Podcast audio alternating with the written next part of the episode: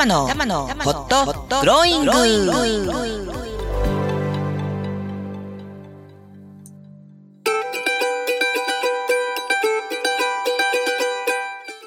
皆様今日も明るく楽しく元気よくこの時間をお迎えでいらっしゃいますか？今週もホットグローイングの時間がやってまいりました。パーソナリティの橋本玉木玉ちゃんです。さあ今週も元気にスタートしてまいりましょう。この番組ホットグローイングは人生を思うがまんまに生きていくための転ばぬ先の杖として心が元気になったり意欲が湧いてきたり時に心が熱くホットに時に心がホッとするようなそんなちょっとしたヒントや情報トークを提供する番組です。今日は11月最後の放送で「タマの一人語り」としては109回目となります。でテーマはですね、えー、自己肯定感を取り上げてまいります。まあ、どこかで聞いたことは終わりでしょうかね、えー、最近結構ちょろちょろ自己肯定感という言葉もメディアに出てくるようになりました。まあ、初めてという方に対してもそんなに難しいことではございません。でここのところ、まあ、あのビジネスの研修の現場なんかでもあるいは実際のやり取りを通しても自己肯定感って本当重要だなというふうに思うんですね。で子どものキャンプなんかをやっていてもやっぱり思います。だからこそ、まあ、前回は選択の種類ということをお話しさせていただきましたが実はこれにもを絡んでくる根底の話なので、えー、前回に引き続き是非この情報を皆さんにお届けしようと今日は自己肯定感を取り上げさせていただきます。はい、でビジネスの現場だけではなくあの子どもの教育といいましょうか子育てにもダイレクトに使える内容ですので、えお楽しみになさってください、え今日も最後まで30分間、えお付き合いいただけたら嬉しいです、えまたアクシデントがあるかもしれません、えその点はぜひひらにひらにご容赦くださいませ。この番組は人生思うがまんまに生きるをテーマに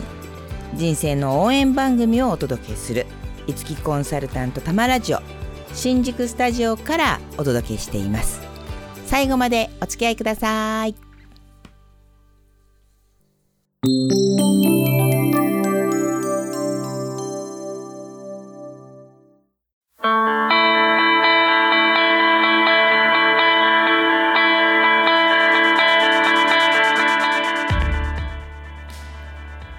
あ早速なんですがあ本日のテーマメインテーマは自己肯定感。で、えー、先ほどもね、あのちょこっと申し上げましたが、ビジネスの現場でも子供のキャンプをやっていても自己肯定感っていうことが重要だなって思う、まあ、場面には本当にちょくちょく出くわすと言いましょうか。でここ最近も本当にそうだったんです。で自己肯定感って、まあ一言で言っちゃえば愛も OK なんですよね。愛も OK。あのまあ、自分の存在そのものそして何があっても今のこの自分の人生。そこにイエスってやっぱ言えるそう思える気持ち実感、まあ、これが自己肯定感。でもとこれがですねやっぱり I'm not OK で You are OK あなたはいいけど私はダメなんだ。というようなね認知になってしまっている、まあ、その中で戦っている。方も結構多いななんていうふうにも実感しております。でそうすると先週話をした選択の種類が消極的選択の方に偏っていくなんてことだって、まあ、想像できますよね。だからこそその愛も OK っていうこの自己肯定感をしっかり育んでいくっていうことが今すごく重要なんじゃないかなと思うんです。社会を見ても周りを見てもですよ不安定な要素不確実な要素ばっかり。ニュースもなんだかね嬉しくないニュースばっかりが耳に飛び込んでくるみたいな状況じゃないですか。ようやく GoTo イート GoTo トラベルでなんか少しこう明るいニュースというか世の中が少し上向いてきたかしらと思っていたら再びね、えー、感染状況の第3波なんていうこともやってきて不安がこう煽られることは多々あれどなんていう状況なわけですよね。でその時に、うん、そのそういう要素は生きている以上繰り返し繰り返し起きてくるんだけれどもそれであっても愛も OK と自分自身に対して言えるか言えるっていうか、まあ、そういう実感が持てるかどうかっていうことが非常にやっぱり重要です。はい、でこれは私がずっとあのやってきたあ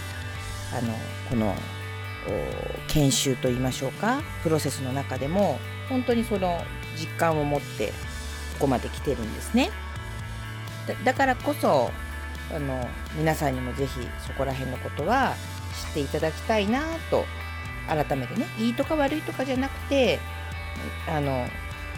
言葉を改めて持ってていただきたいなというふうに思う今日この頃でございます。でもう一つですねえー、っとこの時期にあえてこのテーマを取り上げたいなって思ったのにはですね、え理由がございましてもう一つね。でそれはあの私がやってきたことってあの心理学をベースにしたもので同時にそれをナポレオン・ヒルという人が成功哲学として世に出してでそれが体系だってさまざまな研修という形で日本に入ってきてでその中で私は育てられてきてるんですけれどもなので後から学んでいって分かったことがいっぱいあるんですね。あなるほどということがいっぱいあったんですけれどもまあ精神分析学のフロイトから始まりまして、えー、分析心理学のユング、えー、等々のやっぱり考えってものすごく影響があるんです。で同時に、えー、さらにそことであのこう絡んでいるあのアドラー最近このアドラーというのが個人心理学というふうに言われているけれどもすごく注目をされていますよね嫌われる勇気とか、えー、アンガーマネジメントとか。で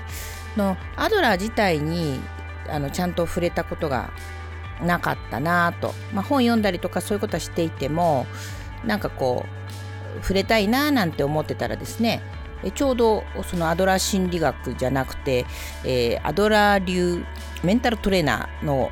講座があるっていう情報をつかんで、えー、日程見たらたまたま空いてるじゃないかということでまああの行ってきたんですね。で笑っちゃったのはアドラー流なのでアドラーそのものではないっていうことを言って初めて認識するというね、まあ、いつもこういう感じなんですけど、まあ、それでもすごくあのまあ、意味があったと言いましょうか。良かったなと。私が日頃あの学ばせていただき体験を通して実感してきたこととその場で伝えられたことというかそのアドラー流というふうに言われている中でもあの方向性が非常にニアリーだったというかそのアドラー流を提唱されているのは皆さんお聞きになったことがあるかもしれませんけれども中島てるさんというまさに自己肯定感の教科書というのを出版されてこれが一躍脚光を浴びましてそこから、まあ、業界ではかなり名の通った方におなりになられて今いろいろなそういうセミナーもやってらっしゃる。で私はそんなこと全く認識せずに中島てるさんの研修を受けたくて行ったわけではなく行ったら中島てるさんの研修だった。ということだったんですけどあのえっとまあ素敵なご縁をいただいてよかったなと。で彼が掲げているビジョンというかミッションにもすごく共感したしあのそれは素晴らしいあの機会だったんです。で、まあ、その中でも言われているそのメンタルトレーナーとして認識していかなくてはいけない自己肯定感という、まあ、領域があってでその中で、えー、学ばせていただいた、中島てるさんが提唱されている自己肯定感っていうのはもう非常に体系だってあのまとめられているので分かりやすいなというふうに改めて思ったということも含めてですねあの、まあ、私がキャンプの現場でそしてビジネスの現場でこの自己肯定感さえ自分でこう増していけたらならあのより良い未来を自ら生んでいくその力になるよねっていう、まあ、改めてその実感を強くしたということもあって今日お話ししようというふうに考えました、まあ、前段がちょいちょい長くなりましたがあの自己肯定感です。I'm OK まあ一言で言うとね I'm OK のその精神、えー、自分にに対する実感。ここを今日はお話しさせていただきます。でどうですかね？ごご自身は自己肯定感は高い方だとお思いですか？それとも自己肯定感は低いなとお思いでしょうか？どどう認識されますかね？ご自身のこと。でいいも悪いもありません。何度も言いますけれどもそのこと自体にいいも悪いもありません。自己肯定感が低い私はダメってやったら余計自己肯定感低くなるじゃないですか。だからそれをあぶり出したいのではなくて今どんな認識にいるのかでそこに至るにはそれだけのあの人生のプロセスがあったというだけででその延長線上それがね望ましいものでないんだとしたならば未来をその延長線上に置く必要はないじゃんっていうだけですよね。あのいいだって単純？だからいいとか悪いとかじゃないよと。本当に。いつからでもリセットできるしいつからでもプラスを作っていけるっていうのがあまあ前提でございます。なので、えー、その愛も OK ではない領域があって良い。そそれが人生。だから認識できたんだったら少しでもプラスの領域を増やしていこうじゃないか。それによって未来の結果が変わってくるからあどうせだったらより良い未来をちゃんと手にしていける方がいいよねっていうことなんです。平たく言えばね。で自己肯定感っていうのはまあ一言言えば「I'm OK」なんだけれどもその自分には生きる能力があって幸せになるだけの価値があるというかうん今も幸せであるなのかもしれないしこれから先も幸せになるそれだけの私は価値のある人間である。というまあ確信なんですよね。私なんていてもいなくてもいいではなくて。例えば2020年というとショッキングなあのその自死自殺してしまった方たちのニュース特に芸能界で多かったじゃないですか。その決断ってね実はすごく意志の強い決断なので違う形で発揮されれば素晴らしい結果を作るはずなんだけれども自己自己肯定感がものすごく低くなって生きる価値がないということに確信を持っちゃった時にそちら側にぐっと舵が切られてしまうわけですよね。だからどんなどんな状況の中でも私は生きる価値があるんだとあの今のこの課題が問題なのではなくてあの課題と自分の存在が分離してちゃんと見れるというかそれだけの価値が私にはあると思えることこれが根底的な自己肯定感なんですよね。で本当にそれって重要だよなとやっぱ私は思って私の自覚の中では中学生ぐらいの本当思春期の頃ですかね自己肯定感があんまり高くなくて。で何て言うんだろう何をやっても例えばうまくいかないとこんな私はダメつまり I'm not OK で上塗りしてああもうめんどくさい死にたいみたいなね。そんな時期があったのは私の中で事実でした。あのでその時に友達がいてくれて心配してくれたっていうのは私にとってはすごく力になりましたしそうやって認めてくれている人がいるだけで自己肯定感が増していった思春期があったなと今思うとですよ。で、まあ、こそのじゃあどうやってあの自己肯定感を育てていけばいいんじゃということなんですけれどもその何て言ったらいいかなよくねコーチングというか脳脳脳の上手を行きましょうって言ってるんですけど脳はイメージの再生工場で指令した要はご主人様であるあなたが指令したことに忠実に従おうとするんですよね。でこれは本当にそうで失敗するかも失敗するかもって失敗するかもですね分かりましたご主人様と言って失敗の路線を踏むわけです。矛盾してるようだけど。だから脳には本当に肯定的な指令を出してやらないといけない本当に望んでいる本当に、えー、手にしたい指令を出していく必要があると言ってるわけなんですけど子供を育てていく時にあのコーチングのねを教えている時にも声がけに気をつけましょう。でこれはまあ部下も全く一緒なんですけれど満水のお水を持った子供がコップにねそれをよちよちとあのよちよちじゃ持てないかもうちょっと上の4歳ぐらいでしょうかあのねコップを運びたいと言って運び出して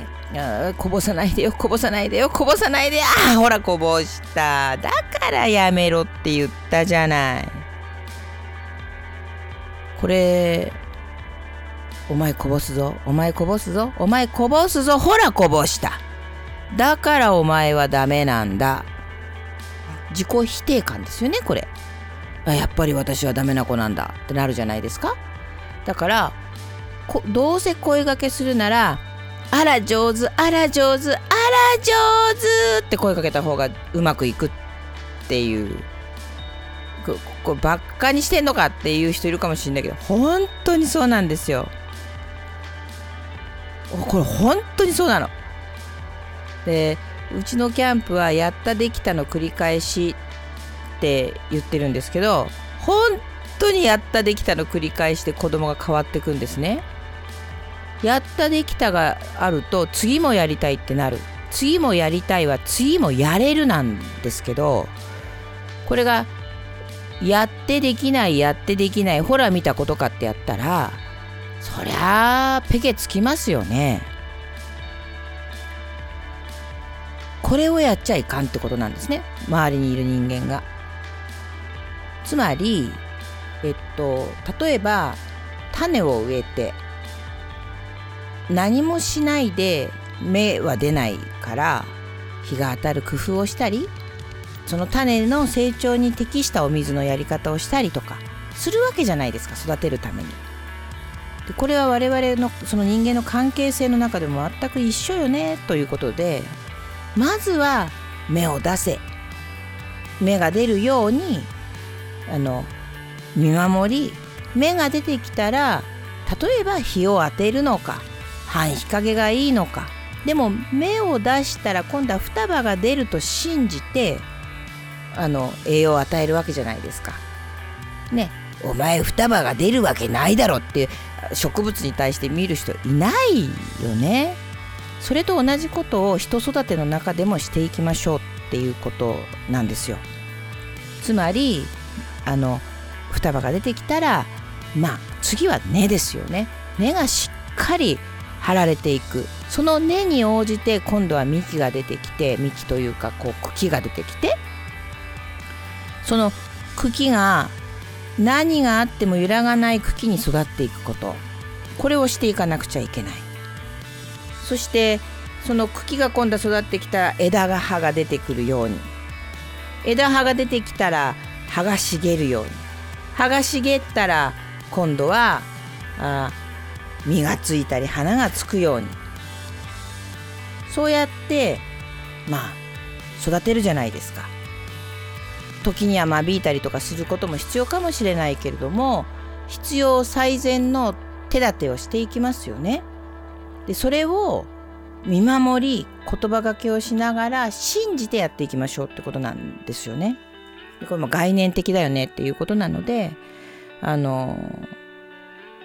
もう少し具体的に言うと、まあ、自尊心ってよく言うけれどもその自尊心自分が尊いんだと、ね、自分には価値があるんだって思えるその感覚を育てる。だから声かけとしては「あなたがいてくれて嬉しかった」だったりとか「あのありがとね」っていう感謝だったりとかそういうことをこちら側は声かけをしていけばいいしどんなことがあっても存在そのものが傷つかない要は行動と存在そのものをまあ切り分けて考えるというかそれによって私という存在が侵されることはなく例えば行動で失敗をしたならば行動は変えていけるんだという前提が成り立ちますよね。これがすごく重要で、まあ、まあ、自分を受容するっていう段階それから自分はその行動においても有効なアクションを取っていける。そういう力を発揮することはできるんだ。だからこれは行動をしていかないと育っていかない感覚だけれども自分の存在がはすごく大切な存在でかつあの自分自身もそれを分かってるっていう状態からそんな自分は行動を取れる。で行動を取った結果あ自分って大丈夫っていう、まあ、自己信頼というかねえー、が出てくるわけですよね。例えば失敗してもやり直せるとかねこれも含めて。で、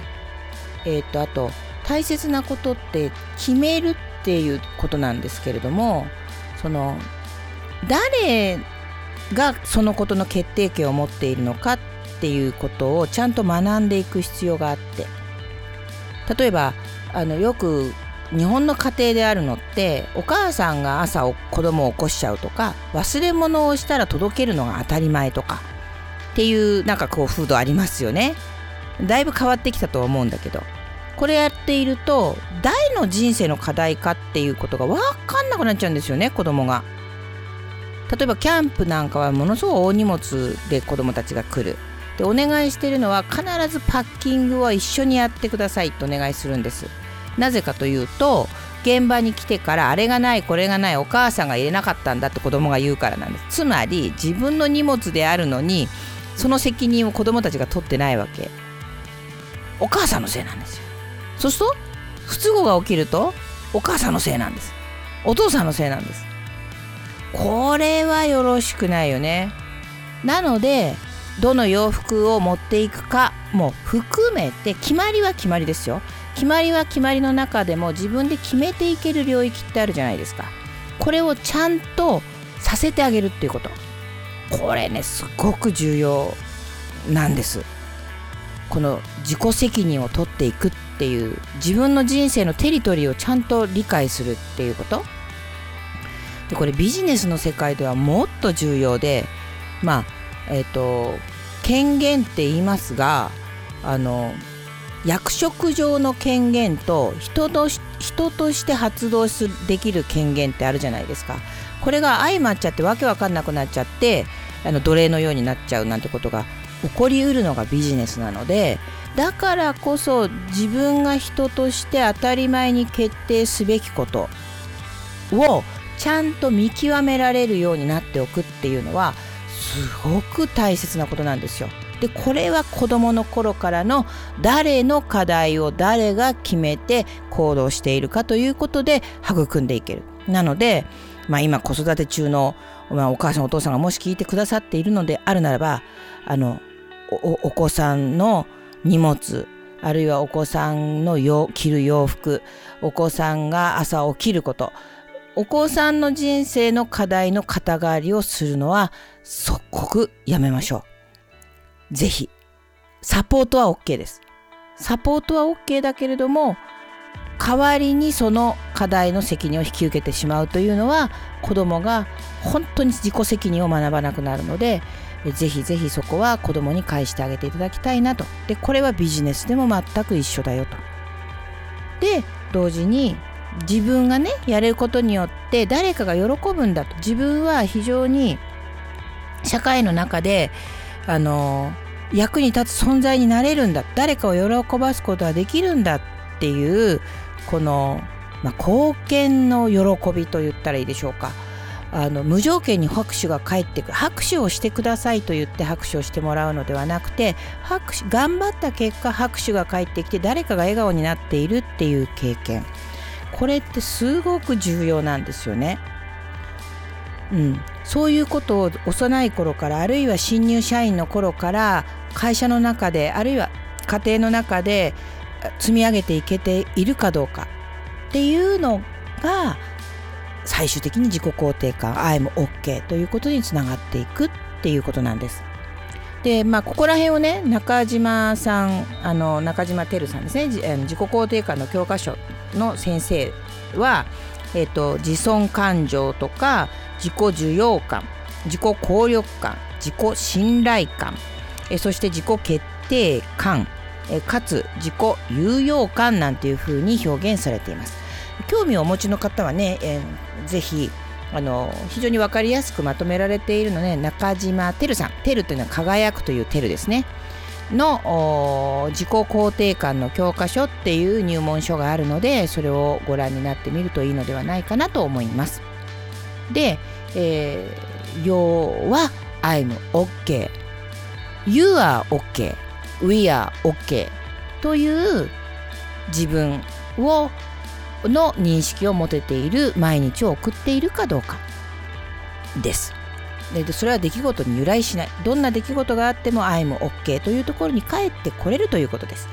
でそれは日頃の何気ない言葉がけ特に影響力を発揮する親御さんあるいは直属の上司ここが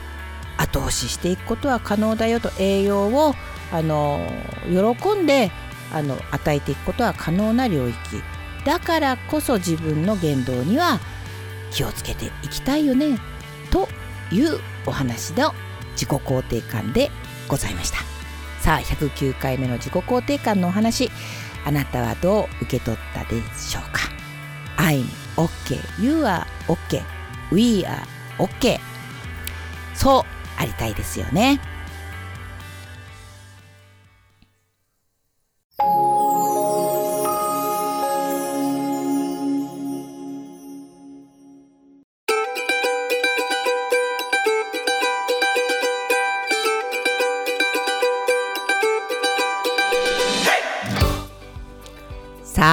今日もあっという間に30分が経とうとしておりますがいかがだったでございましょうか、まあ、時にね愛も OK と言えないような状況に飲み込まれるなんてこともあんだけどそれでもブーメランのように、えー、不死鳥のように愛も OK とあの自分で立て直しができるその、まあ、コアマッスルを持ってるって重要だと思うんですよね。だからこそ自分の周りにいる人たちにはそのコアマッスルをに栄養を与えるようなあの自分はね存在でいたいなとやっぱり日々思います。皆さんはいかがだったでございましょうか。さああっという間に11月も終わってまいります。えー、インフルエンザウイルスコロナウイルス等々まだまだ不安なことはいっぱいありますが心は晴れやかに2020年を駆け抜けようじゃございませんか皆さん。ねあと1ヶ月やりきりましょう。ということであなたの素敵な人生にいってらっしゃい。